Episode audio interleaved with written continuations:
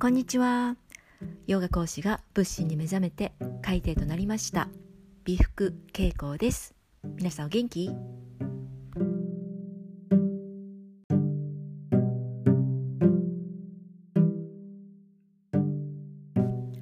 はい本日の講義は座禅をするときになぜね目を完全に閉じない半眼でいるのかそのね意味をお話ししていこうと思っています。9月に入りましたね皆さんどうですか？あっという間にね朝晩涼しい風が吹いてねちょっとこの前までもう暑い暑いって騒いでいたかと思ったらもうね涼しい風ですよ。本当にあっという間ですよ。あっという間にねパンデミックになって1年半も過ぎました。すごいことですよね。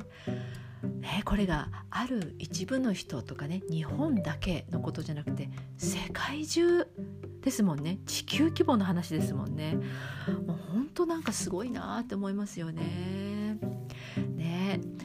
このねだから置かれてる状況はみんな同じなわけですよ。ね、どこだけね、どこかだけがねそれがないっていうわけではないからねみんな同じ同じ状況下にいるっていう。ね中でですよね。だからね揺さぶられる感情っていうのもみんな同じだと思うんですよね。今持っているね今ある恐れとか不安とかね。人と会えない寂しさとか孤独とかね。それって私たちが思っている以上にすごくね影響があるような気がしてならないんですよね。なんでねそう思うかというと何て言うんですかねその反動反動っていうのかしらね反動が攻撃であったり誹謗中傷とかねいじめとかなんかそんなものにね向かっているように見えるんですよね。ねその揺さぶられてる揺さぶられているとかんなていうのかな攻撃た攻撃攻撃的なね感情に理性がこう押し流されてしまうようなことがあるもんですからね。なぜかというとね人間にはこう偏る習性っていうのがあるからねそう偏る習性があるんですよ。だからねその善善とかね、まあ、ヨガでもそうなんですがねこう偏らないのがいいですよバランスっていうことね私もレッスン中にねよく言うとは思うんですが人間には偏る性質がある習性があるからだから禅とかヨガではね偏らずにね中庸とかね中道を歩めるかっていうのがねいかに大切っていうことをね説かれるわけなんですよだからねこういうふうにねみんな同じ揺さぶられてますよ揺さぶられている時こそね座禅をするのがいいんじゃないのかなって私は思うんですよね。でねただねあの注意が必要だと思うんです。注意が必要っていうのはねあの座禅座禅はねえっ、ー、と何ですかね一人でもちろんしてもいいんですが一人でしない場合もあるですね。とは言ってもでとは言ってもですねこれはね一人でしない場合があるっていうのはもうそれこそもう座禅をねもう何年も何十年もとかねやってある程度の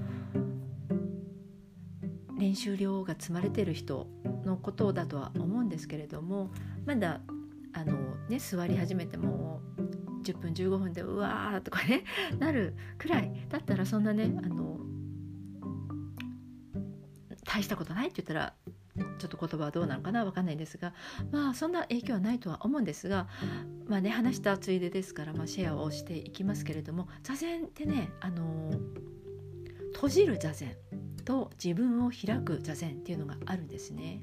自分を閉じ閉じる。自分を閉じる座禅と自分を開く座禅っていうのがあるのね。で今日ねお話をしたかったね。座禅をする時にね目は完全に閉じきらない。半眼。ヨガの時とかはね目軽く閉じてとかね軽い瞑想の時と瞑想したりとかしますけれども本来のね禅ではね基本的に半眼なんですよ。半眼。目をね半分だけ閉じる目の力を抜いてねまぶたのまぶたを半分まで下ろすっていうことねなんですよね。これねこれはね私個人のね体験から感じることなんですけれどもね目をね閉じているとね自分の内側に入りすぎてしまうことがあるんですよ。これね心地いいんですけれども心地いいの。もう気持ちいいなって気持ちいいっていう気持ちいいなってそれは後からねああ気持ちよかったなって感じるんだけれども心地いいんですけれどもそれがね癖になると自分の心地よさだけまたああいう境地になりたいとかねああいう風になりたいみたいなねそのね心地よさだけをね求めるようになるポイントなることがあるんです。そしてねその時ね自分の心地よさとかねそのなんだふわーってねそその境地ふわっていうのもちょっと変なんだけどもその自分の心地よさですよね。自分の心地よさを邪魔するような環境音であったり人の気配要は人の存在をね否定するようなことがあるんです。これはね閉じた座禅の副作用だなって思うんですね。だからどんどん閉じていく。心地よ心地いい環境を作るっていうのはすごくいいことなんですよね。でもそれが行き過ぎてしまうと完全にその自分のね閉じたスペースみたいなね環境を整えてっていう風にねなってしまうんですよね。だけどね本来本来ですよ。その座禅が始まったもう昔々大昔。ねそんな静かな環境なんて全然整えていられなかったわけですよ。で座禅っていうね座るっていう字ねは土土の上に人が座るわけですよ。だから一人で座らない。人人って2人書いてありますよね。座るっていう字ね。ちょっと想像してみて。土の上に人が最低でも2人は座っているわけ。1人じゃないんだよね。だからそういう仲間がいたっていうこと。だから決して1人で洞窟にね座ってね座禅をしてねそれであの悟り開いた、ね、人とかを、まあ、伝説でいますけれどもまあそれはね人握りってことよ。だけどそのね座禅の基本的本来の座り方っていうのはそうではなくその周りどうこうではなくて人が人がねいようがいまいが関係ないっていうこと。なんですよ。ね、だから座禅っていうのは本来ね外側の世界とつながるものなんですよ。閉じてないの全然。本来は外側の世界とつながるものなんですね。あの先日ねね、宇都宮はね雷ライトって言われるね雷の都って書いてねライト 本当ね上手だよねね雷すごい夜あったんですよね久しぶりでしたね。外があんなにずっと明るいっていうのもね。先日ねそうだったの。で雨がね強く降ってましたしね。雷がね鳴っている中ね私ね座禅してたんですよね。で座ってましたらねだんだんま体はね落ち着いてくるのが分かります。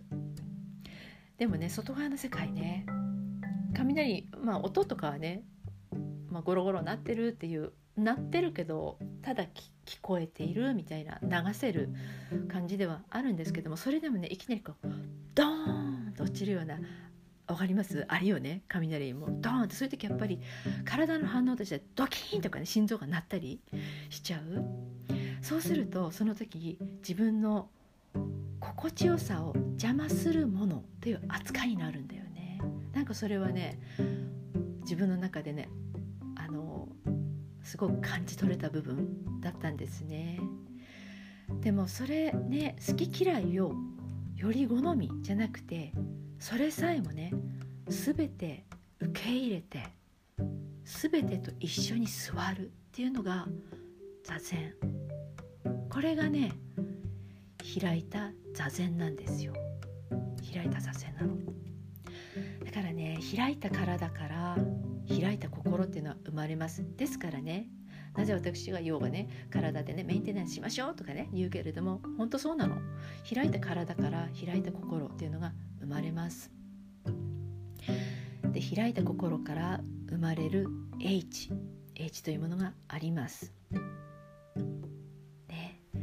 だから半眼の意味っていうのは目を完全に閉じきらないっていうのは外側の世界。外側の世界を断ち切らないってこと。なんですよ。外側の世界とつながっている、ね、外側の世界とのつながりがあるものだから。だから半眼にしておくの。ですからねその半眼の意味っていうのはそういうことなんですね。そういうことって なんか単純な言葉でまとめちゃったんだけどもね。でもそうなんですよ。半眼の意味っていうのは外側の世界とつながりを断たないということなんですね。体と心っていうのはねつながっていますから本当に上手にね機能しています。侮ってはいけません。というわけで、ね、揺さぶられている時期まだね続くと思います。ね、そんな時こそねヨガをして体を開いてそして座禅をして、ね、できるだけね偏らない。偏らないようにね偏る時もありますよもちろんでもね偏ってることにね気づいて、ね、真ん中にね戻れるようにしていけたらねいいなと私も思いながらね座っておりますなのでねまたね皆さんとご一緒に座れる時間を楽しみにしております本日も最後までお耳を傾けてくださいまして大変嬉しく存じます Namaste. Thank you. Aloha.